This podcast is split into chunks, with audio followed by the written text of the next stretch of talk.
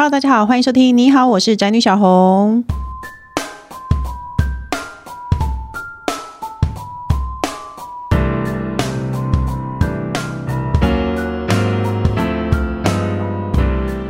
今天主题是命越算越薄，知道一点命理会让人生比较顺遂吗？是的，其实像我们老一辈的人，应该多少都还蛮喜欢算命的。我也相信年轻人没有不爱啦。像现在你知道唐国师这么红，星座其实应该也算是一种算命吧。如果有可能，大家都很想知道未来会发生什么事，或是今年，或者是说这个月、这个礼拜需要注意些什么。但是呢，命真的会越算越薄吗？这些事情真的准吗？所以呢，我们今天就邀请到专家来跟我们讨论喽。我们欢迎斜杠命理大师简少年。Hello，Hello，大家好，我是少年。哇，这个节目的名称很直白，哎，是吗？对，就是人够红才能这样。不要脸也可以的，因为我们当初想名字就是想不到，就不知道该怎么办，所以就随便就这样吧。然后接下来就是每集都会出现的工程师。Hello，大家好，我是工程师。一开始我要介绍简少年，我相信年轻人应该都认识他。不好意思，我们节目的那个年龄层 比较长哦，我们是以银发为号召，我们年龄层比较长哦，所以跟大家介绍一下哦。你的 title 很长哎，因为你是一个横跨两岸的算命师，然后呢，除了是专业的命理与面向风水师之外呢，还横跨互联网。是全球第一位微软合作 面向 AI 分析机器人开发者，还是全球第一位发行 NFT 而且销售一空的算命师？你为什么会做这些很奇怪的事情？跟算命一点都不合。其实是因为，通常你很小会算命，但你的爸妈不会想要你用算命为生嘛？对，他们觉得听起来不靠谱嘛。所以我那时候就在微软实习，嗯，然后我毕业之后做的工作也都是跟网络行销有关。所以其实起点在我做面向 AI 以前，我还有一间科技公司叫做奖金猎人，是一个找比赛的公司。对，然后我是 co-founder。那后来我是一五年才到北京，就是想说，既然我习得了这个互联网的能力，我也有这个算命能力，老天应该有些安排，所以我觉得应该把两个揉在一起，做一些新的东西。所以就到。了北京开始创业，然后后来才做面向 AI，然后等等的事情。我刚发现工程师非常惊讶哎，因为你讲了他听得懂的事情了。真的假的？这个是要在节目讲吗？没有啦，我知道奖金猎人啊，你知道吗？我知道那个。你的年纪看起来不像会参加奖金猎人。花水木啊，而 且你知道花水木？我有买他的 EP 哦。花水木是号称这个圈子，就我的合伙人叫哈娜，他是所谓的最正工程师啦。对对对，我还有厚着脸皮去跟他小聊一下。这这会有什么婚姻危机吗？不会不会不会。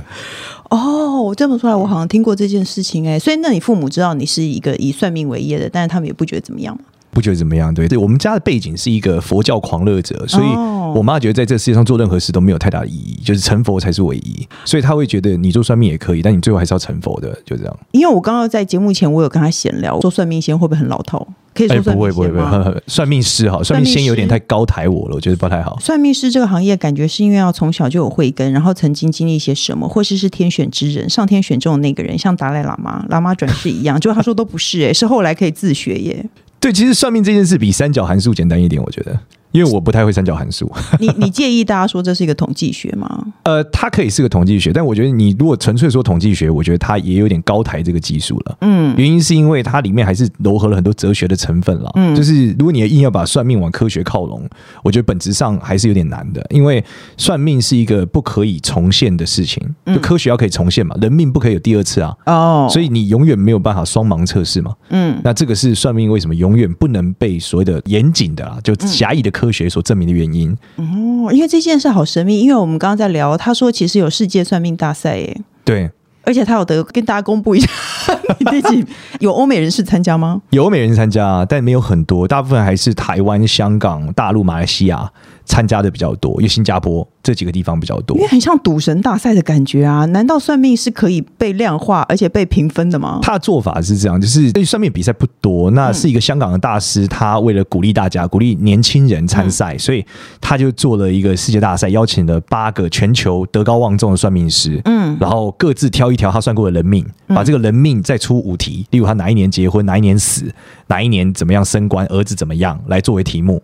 那你要答对，总共四十题，然后你答对之后。后最后计分，然后来看你说你是第几名，这样是一个选择题比赛。然后我运气比较好，我那我就是有一句东北话叫“一般一般，世界第三”，嗯，就是我就刚好得的是铜牌这样子。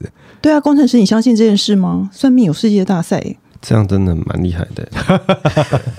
你是说运气好吗？这个我不觉得是运气啊。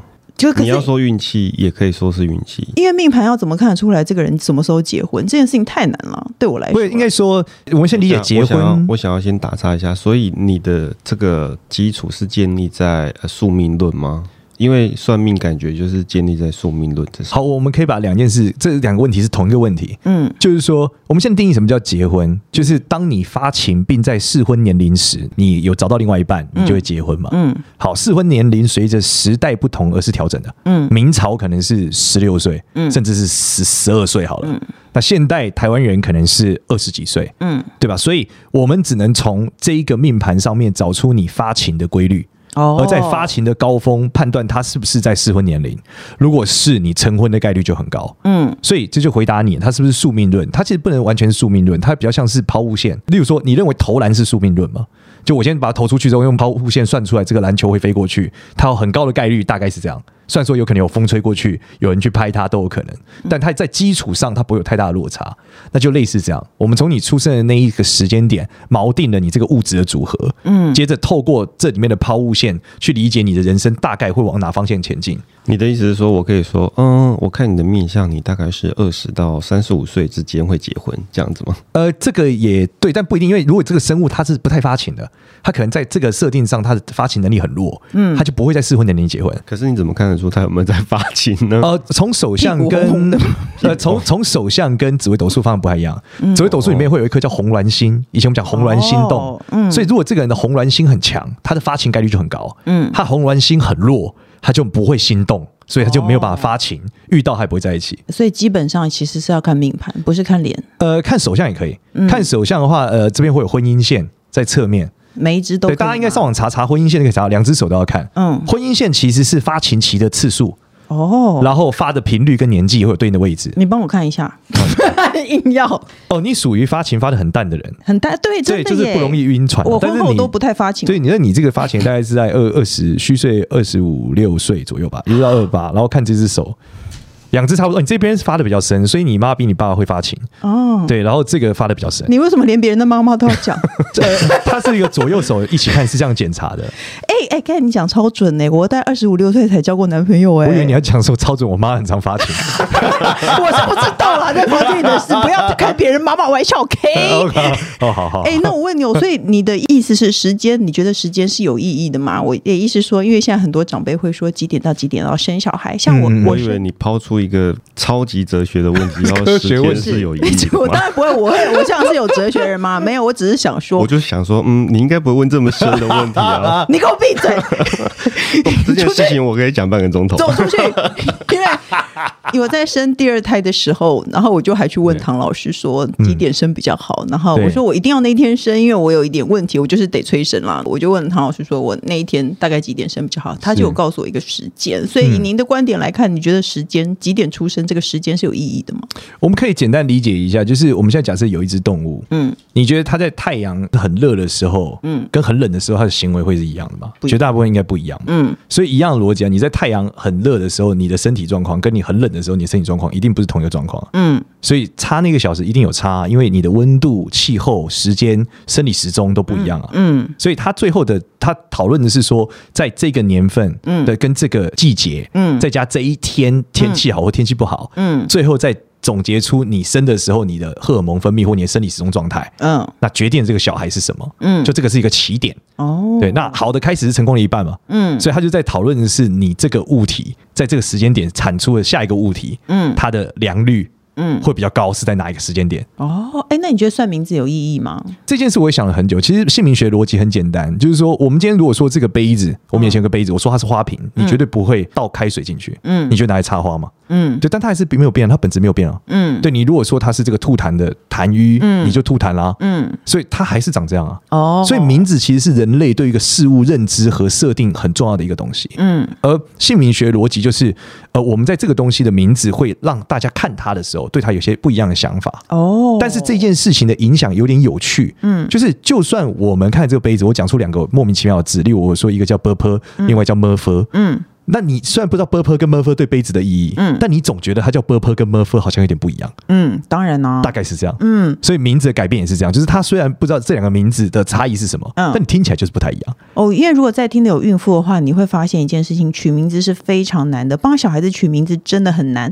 难道你只能花钱去给算命师说，算命师就会给你十个名字，然后他还会挑出说这五个比较好，这五个就不好。然后奇怪，那谁会选比较不好的？然后我还记得，因为我生第二胎的时候，因为 跟唐老师走比较近，我们是邻居。然后呢，他就介绍我，然后我就去算了。然后医生，我还记得那个算命师给我十个名字，然后他还说，哦，如果取这个呢，他可能脾气比较坏；如果取这个呢，他会怎样？如果取那个会怎样？可是我后来有发现一件事情，那个就在那几年，就会那个名字是红的。因为是一个保险人员告诉我的，他说，比如说这五年间取这个名字的人会很多，然后比如说像我是四十五岁，他说四十岁到四十五岁的人某个名字是很多的，因为那一段时间内算命师就很容易给这个名字，是真的吗？应该这样讲，其实你们应该说不能叫姓名学老师啊，嗯，应该叫姓名学设计师，嗯，因为客户满意度很重要，嗯，姓名学跟算命不一样，算命是我算完就结束了，嗯，姓名学是我给你名字，你如果不喜欢，嗯，你就来找我，嗯，我就再给你，嗯，所以给。久我就在知道客户喜欢哪些名字。哦，所以最后就是那个时代，其实那个时代的人都喜欢哪个风格的，嗯，他就不想要土的嘛，哦对，例如说可能叫简叫简水木，听起来就是不像这个时代，嗯，可是在那个时代就很帅啊，嗯，所以他这个算命师算久会有一个默契，就是他知道给什么名字你不会退他钱，嗯，那他就可以给你一个满意度高一点，有一个工会，有一个工会吗？没有，喜欢别人问说，哎，今年应该哪些名字这样子？因为我听保险分配，保险人员真的有跟我讲说，某某些年份的某些名字就会很红，嗯，所以真的有这件事情，就是选那几个不容易被退的。应该说笔画好的字就那些，哦、那只是笔画好的字，你又不觉得不土的，那又更少，嗯哦、所以久了就剩下那些字。哦，哎，那有人说算命只讲好事不讲坏事，是这样的吗？没有啊，我一样讲坏事啊。哎，我个人一定会问说什么要注意啊，我就会说哦，你明年就是胸部不好，或者是什么卵巢不好之类的。哦，对啊，我所以你不会说过马路要注意这一类的，因为过马路要注意有点难哎。我会说你不要骑车，你可以闭着眼过马路，对对，不要开车，嗯，尽量打车哦，这种会，所以真的会看得出来，对，或者说不要靠近女人，类似这样。这种建议会有，但是不会说过马路要注意了。哦，哎、欸，因为我记得我结婚的时候，我公公其实好可怕哦，他给我一个 B 四的纸，然后上面密密麻麻的手写的十点零八到十点十四要迎娶，就是你知道，时间写的非常非常的细，而且是以分钟来算，然后时间不到我们就不能走，嗯、所以我们就一直一直待在房间里头发呆，等下一个时间到。嗯、你觉得这件事情是有意义的吗？它有意义啊，就是我们刚刚讲的嘛，这个气温和你的状态决定的产生的产物嘛。嗯，那同样婚姻是一个新产物嘛。嗯，那我们都希望好的开始是成功的一半。嗯，所以那个时间到是确保这个开始是好的开始。嗯，但如果你是烂的开始，那你很容易就跌破嘛。嗯，简单理解就是这样。哎、欸，可是我们都遵循了，我婚姻也没有特别幸福、欸，哎，幸福感也没有很重、欸，哎，你怎么？可是你不觉得这个是这种说法是永远可以圆的、啊？因为比方说，他可以说，就是因为你遵从了，所以你现在。还这样，对，真的。哎，之后像我就很相信，我就很相信，我就想说啊，如果我不遵从，我一定现在更随。但是我觉得，如果能持续这个婚姻，就是很厉害的，真的。因为台湾也是离婚率，我猜应该快一半了吧？嗯。那你想，四个人里面有两个人不玩了，那另外两个人里面应该有一个玩的不太好，另外一个还可以。嗯。所以玩玩玩的不太好。是常态啊，哦，所以能维持已经不错了。你已经在幸存者偏差里面很强大了。因为我们有看时间的关系。哎、欸，找你算时间的人多吗？找我算时间的人不能说很多，因为找我通常找我算命，嗯，然后我的客人要么就是还没结婚，嗯，要么就是已经结婚很久了，嗯，所以将要结婚的，我觉得没有那么多。哦，你会劝大家不要结婚吗？呃，不会，但我会觉得你要想清楚自己要结，嗯、就应该说，我认为结婚的时间是自由的，嗯，就是例如说你三十五结、四十五结、五十五结都可以，嗯，不要一直觉得你一定要二十岁结，嗯，因为我之前在北京的时候，他们有逼婚压力，哦对，然后所以他们一毕业就要结婚，但我觉得这是很可怕的事，嗯、是一个不太了解自己的人娶了另外一个不太了解自己的人，再生出一个也不太了解自己的东西，嗯，然后接着会变得一团混乱，哦，当某一天有一个人醒来的时候，就发现这一切不对劲，哦，那我觉得与其这样，你不如就往后一点，越后面可能遇到。好的比较重要嘛？嗯，那你觉得我跟工程师面相搭吗？我觉得蛮搭的啊。你们是一个很快跟一个很慢的人吗？那那，那是我刚刚告诉你的。不是，你现在看起来也是，你是一个情绪很激动的人，跟一个情绪很稳定的人，这叫阴阳嘛？嗯。所以一般来说，如果性格超级强的女生，嗯，我们都会建议她找老外，嗯，因为她如果找台湾男生，不太多像工程师这样这么容易是可以包容的。嗯、但很多人可能不是那么稳定嘛，嗯、那他就容易一直沉浮在这个爱情海中。但找老外就不会。我要砸了你的招牌，什么叫做他包容我？等一下，等一下，应该说我的问题是为什么老外就可以？因为老外更阳啊，就是阴阳的过程啊，就是一感情一定要一阴阳嘛。像他如果比较激烈，说他他是阳的，你要找一个更阳的，让他变成阴的。对对，哇，那他就会被维持一个非常好。因为你看嘛，台湾女生如果再 man 都 man 不过那个老外女生啊。然后女生真的超 man，就会拿酒瓶卡你头上这样。哦，对，台湾女生再凶也不会这样嘛，顶多拿弓箭踹你。哦，对，那这时候所以那是你没遇到凶的吧？你有有很多台湾女生会拿酒瓶卡人家头上吗？应该也没有那么多吧。但我觉得老外女生应该是标配啦。哦，真的。对啊，你这随便酒吧里面跟她吵架，她真的是可以直接。卡瑞啊，哦，哎，那你因为不管在哪里哦，最常人爱问的就是感情问题，你会不会常遇到女生去问感情问题？嗯、超级多啊，海量。哎，有人说感情顺不顺是命，你相信吗？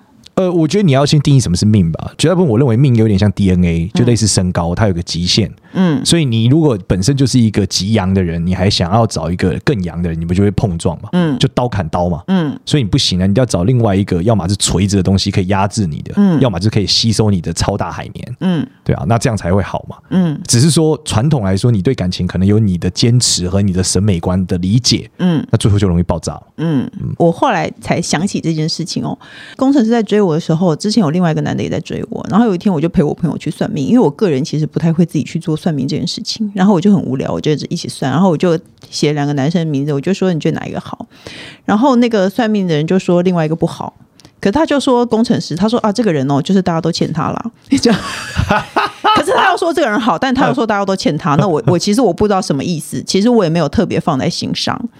就后来，因为他追比较紧，他想听这件事，没有。可是我后事后回想起，有很多生活上种种稍微感觉不顺遂的时候，我就心里想着啊，算了，算命都说大家都欠他，那就当做我也欠他好了。哎呀，你有一个心理暗示，很棒哎。那你觉得这样是对？被暗示了？对啊，这是不是很糟糕？那你会不会觉得我被这件事制约了？钱值得的。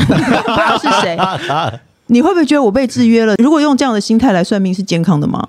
应该说，我认为算命是有两个阶段，第一个叫预知未来，嗯，第二个就给你建议，嗯。好，那预知未来是一个基本，嗯，那给你建议这件事就取决于你到底想听哪一个算命师的，嗯。但是我觉得现代人已经不像以前的状态那么容易接受什么欠他不被欠，什么夫妻相欠债，嗯，这个现在都很少讲了，嗯。所以我们现在的时候通常不会这样讲，我们就是说这个男生可能相对就是大家绕着他，他的性格就是这样，你们才往下走，嗯。那如果你想往下走，你就接受；你不能接受，你就就再考虑。哎，可是其实找你去算感情的人心里都有底了吧？他只是想要听别人赞同。那如果你不赞同，他还是会偏往火中去啊？你不觉得吗？通常找我算命的人，他们都是比较没有认清自己啊。举例来说，他可能通常烦恼就是为什么我交不到男朋友？嗯，对，就代表他不知道为什么。所以那你会说你太胖了，你知道吗？哎，没有，他会根据他面相的不同啊。例如说额头太高，我说就是你都觉得别人笨啊，你是不是都觉得那些男生是猪？他说真的。哎，我问你，我额头高不高？哦，你算蛮高的。你应该一直觉得工程师 没有，但他更高啊，他更高啊。哦，他是法线后退的高吧？我是天庭饱满的高，不是吗？就是一个攻击的过程。我是天庭饱满，他是法线后退，你讲清楚。其实都算，他也算资质很高的啦。哦，所以额头高的人攻击性比较强。对啊，那这种是第一个类型嘛？那第二种是有的女生就是眼睛超级无敌大，嗯，然后大到那种就是你看像就是赵薇这种大小，然后很敏感，情绪很敏感。哦，眼睛大的人情绪敏感。对，那我就会讲说，你情绪这么敏感，你要怎么稳定在爱情？男生都吓死了。嗯，对啊。哦，哎，有这种事哦。那我问你，有渣男有什么面相特色吗？渣男有分几种不同的渣法。嗯，第一个叫生理渣。嗯，生理渣就是鼻子超大。嗯，鼻子超大的人就是。你说成龙吗？对，成龙大概就是性欲比较强嘛，所以你没有办法喂饱他，他就只好扎给你看嘛。鼻子大真的性欲强有关系？对，鼻子越大代表他的性欲越猛烈。OK，对，那这种是属于我们讲的是生理渣。那另外一种心理渣是他的鱼尾纹超级无敌多，而且长到鬓角。那这种是心因性，不是就老了吗？哎，不太是，他通常是心因性的性成瘾。嗯。对，会有这个现象。你说鱼尾纹是笑起来的鱼尾纹，问题还是平常就有？他又没有笑，然后就要长到鬓角，哦，要长到鬓角这样，哦，就超级无敌长。这一种就是他心因性的渣啦。哦，但最可怕的还是属于鼻子超大但眼睛超小的男生，就要很注意，因为眼睛大的男生哦藏不住事情哦，他弄了就弄了，嗯，但是眼睛小的男生就是比较能藏，一肚子拐的意思吗？呃，他比较能忍耐，嗯，和隐藏自我。嗯，所以你跟他在一起的时候觉得是好好先生，可是最后可能会你才发现，我靠，他弄超大。哦，工程师想说什么吗？不能戴个墨镜吗？你总是会被看见啊！哎，那我问你哦，如果我后天改变面相呢？因为像我们刚刚说到额头，额头其实是可以打破尿酸的啊。像我之前有医美诊所置入台语剧，我就看到他就说：“哦，你这个夫妻宫不行哦，要打太阳穴，这样夫妻宫饱满，你这样婚姻才会幸福。”所以后天改变是有效的吗？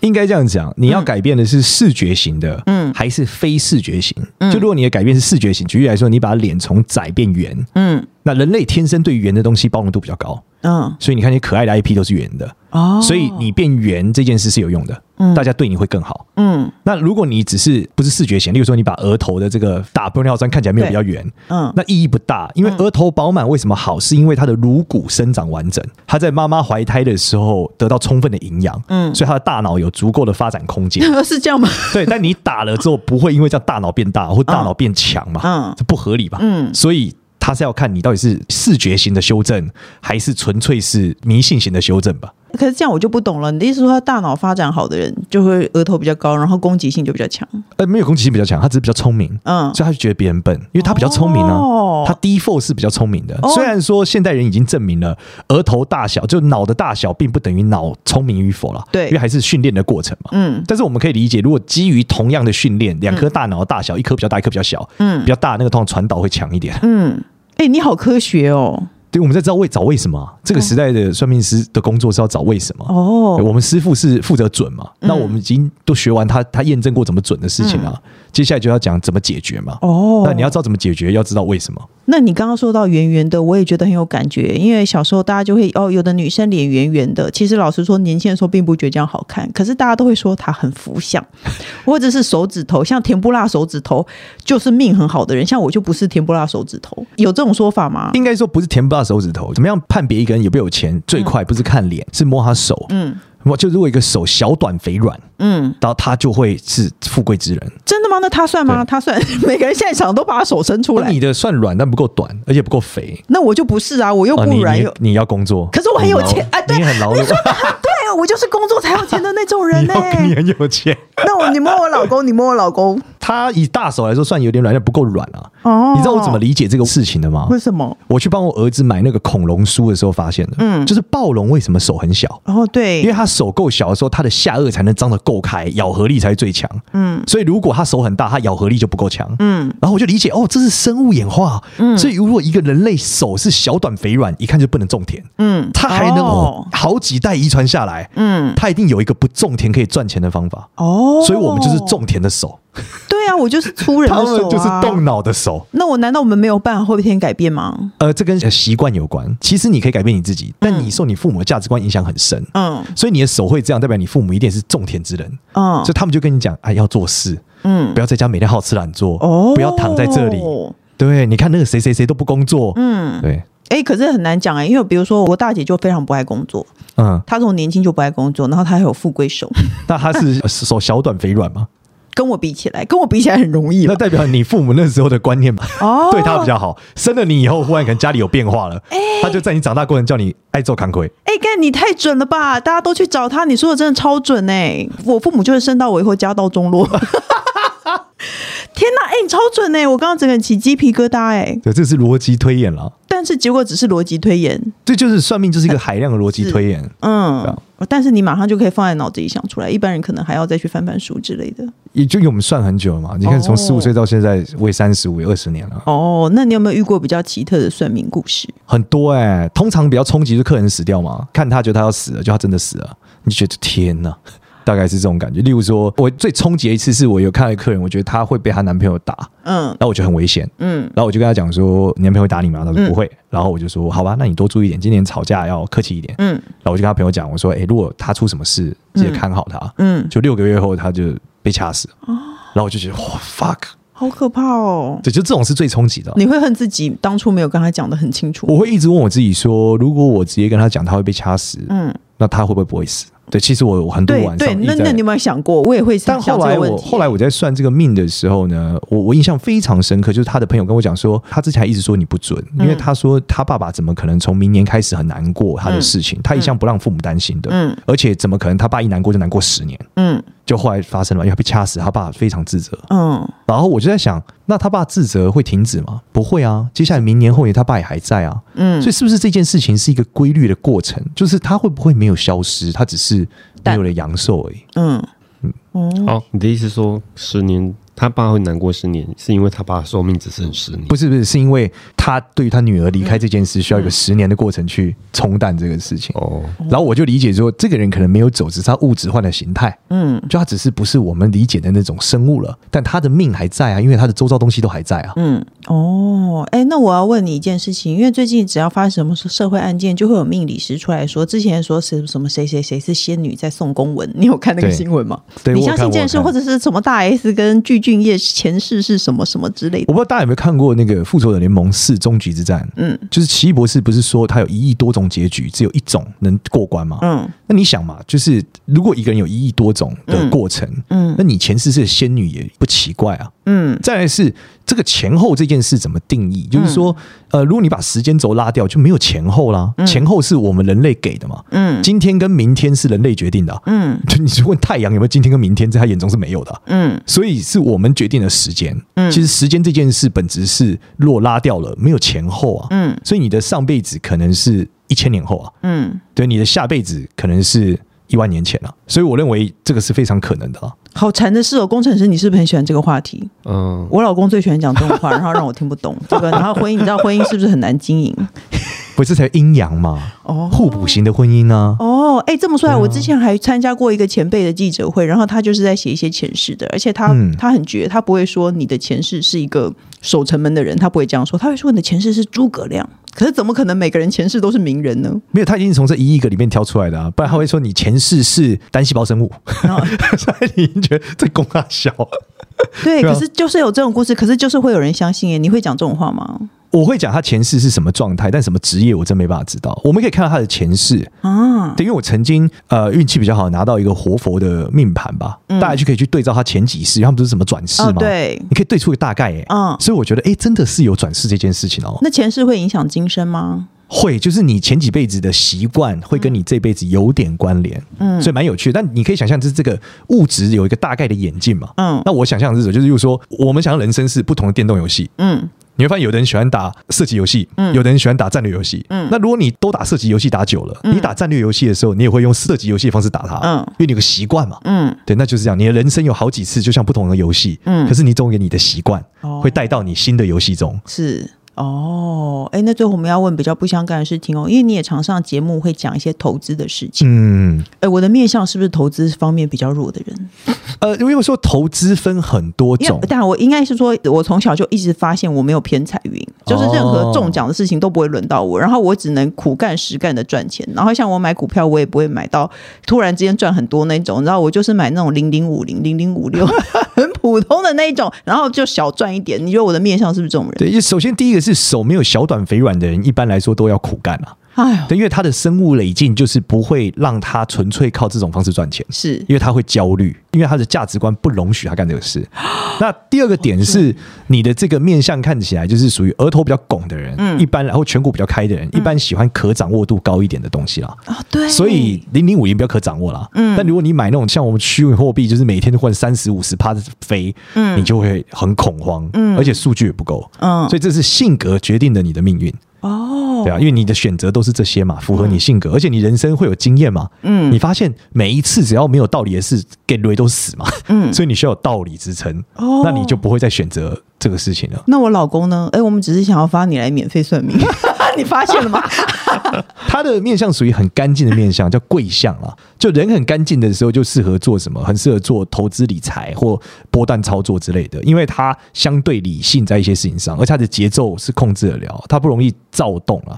但是我觉得他还不够无情啊，他还属于有情人啊。嗯，所以没有办法那种狠心割韭菜的 style，所以能做一些操作，但是你要说硬割，他应该也是做不太下去了。哦，哎，有有有。我有感受到有准，那都聊到投资了，最后跟大家 讲一下，今年投资方向应该往哪去呢？从紫微斗数的逻辑来讲，首先分两个波段啊，就如果我们讲很长线是二十年为方向的话，嗯、以风水地运来说，现在是火运，要走到火运，所以做所有火有关的投资都很好，像碳、哦，汽油，嗯，然后能源、光、视觉，嗯，对，都是很好，跟火有关的。嗯，那如果以短线来看的话，二零二二年比较适合是天凉化路做跟医药、教育，然后法律。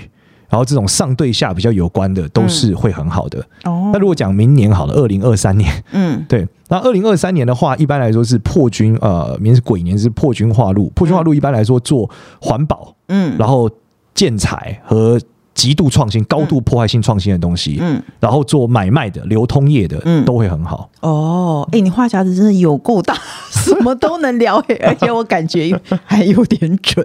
所以今天呢，就是如果你的手指头是怎样？小短肥软的人，那就恭喜你了哟。对对对。那我们节目还有一个最后单元叫做“笔友青红灯”，我们要一起来解决网友的问题。好的。所以我现在问题目，他说我的老公被我发现用赖私讯给鸡，但翻到讯息后没法证明他已经吃过鸡。哎，这年代有人在说鸡吗？好像是二十年前港剧的时候才会说鸡。对啊，所以我一直以为是，比方说，你说是山上的土鸡。哦，你说瓮窑鸡是吗？私讯现在都讲失学少女哦。叫失学，现在还叫没有失学少女也是以前的吧？是现在还是讲对失学少女哦，我也可以帮助苦寒青年呢。什么？然后他说质问他之后呢，他回复说他只是想做田野调查，想知道哪里有鸡。我真的觉得好不爽，我该怎么办呢？他而且他说早知道我就别和炮友断联了，还是你们安慰我一下好了。蒙古红好朋友，有那个面相上特别爱叫鸡的男人，就像你刚刚说鼻子大的吗？就是我刚刚讲那两个类型啊，他们就容易，他们喂不饱嘛。但是万一我们已经跟他结婚了，啊、我们应该要怎么办？那你要喂饱他，他也搞不好不想在我这里吃。那你搞，你可以换个 买个食谱啊，研 究哦，你说换我换招，换招啊，换个买个食谱，换点口味啊，天哪，加点调味料啊。可是你不觉得这样很羞辱人吗？他想要外食，我还要自己改善自己加调味料。这是你，这就跟家里回家煮饭，你总是煮干面给他吃，吃久他想改吃牛肉面嘛？那你加两块牛肉，虽然不是真的牛肉面，但也还可以嘛。啊，对啊，哦，所以而且我觉得有一个观念很重要，随便 cosplay 一下，嗯，只就大家要想一件事啊，就是你在一个关系中，你取得的东西到底哪个东西是最稀有且珍贵的？嗯，就是我我觉得性性满足相对来说是可取代性很高的事物了，嗯，但是除了性满足以外，例如说能跟你每天过日子，能跟你今天一起带小孩，嗯，甚至是能跟你就是满足你的家庭，这个事情可能相对是稀有的，嗯，所以我认为真的是要思考一下怎么去平衡这个东西。那如果它可取代性很高，其实你相对调剂一下还是能解决的。那如果今天是一个客户问你说：“大师，我老公真的很喜欢叫鸡，我该怎么办？”你会不会说，比如说在北方放一个紫水晶之类的？你知道有的会这样。首先，我会跟他讲说，去开一下眼头，让眼睛变大一点。不是，首先我会跟他讲说，你回想一下，你是不是历任男友都这样？然后他就会说：“靠，真的。”哎，我说：“嗯，我说就是因为他叫鸡，所以你喜欢他。如果他不叫鸡，你还不爱他呢？”他就觉得怎么可能？我就说：“你你回想一下。”哎，如果你遇到我这种人，你就是运气好，我就回去就想想，就说我就认了。没有，但我还是给他一个，我，我还是给他一个方案啦。方案是什么？我会跟他讲说，你先厘清你老公为什么要叫鸡嘛，嗯、对吧、啊？那假设我们来看，从命盘上看，可能是因为他就是没喂饱嘛，对。然后风水上可能睡不对嘛，所以你应该把床怎么改？哦，所以相对你们会好一点。嗯、对，但我会跟他讲，这都很有限。因为你就喜欢他叫鸡，所以他就算不叫，你会把他变成会叫的样子。哎，你会卖感情符吗？网络上有人卖，我，我会叫他回家念经。虾皮有人在卖感情符，你大家知道这件事吗？呃，符咒是有点用，但它效果效率是有限的。哦，对啊，就是你，而且你很像在沙子上盖房子啊。嗯，你现在感觉很稳嘛？你只要盖得够高，一推那倒下来的时候都很惊人。嗯，对啊，所以不要治标不治本，还是需要治本的。哦，所以你也会看一些，就是教大家改善风水，还是多少有帮助？没错，没错。哎，那我再插播问一点，忍不住很想问，因为我最近在看房子，看房子都很容易有那个衣帽间。现在新新房子大家都很喜欢衣帽间，是。可是传统的那个算命都说衣帽间是不好的，是房中房，老公会有二房，有这件事吗？应该说衣帽间太大不行啊，嗯，就是衣帽间小一点就可以，就比不能比卧室主卧大。哦，他逻辑是这样来的。哦，就是观影那些人要小心，因为女明星很容易衣帽间，可是她房间又更大，所以你衣帽间有多大，你房间就要两倍大。对，你可以有衣帽间，但是一点五倍大，两倍。有点贵，现在。哦，所以就是的，还是可以有房中房，但是你注意你的衣帽间有多大，你的房间就要一点五倍大。之类的，对，就是要大一点了，不能这样。Oh, OK，我们今天谢谢简少年的分享，好受用哦，谢谢，感谢，感谢，谢谢，谢谢，还有谢谢工程师，我们下礼拜见喽，拜拜，拜拜。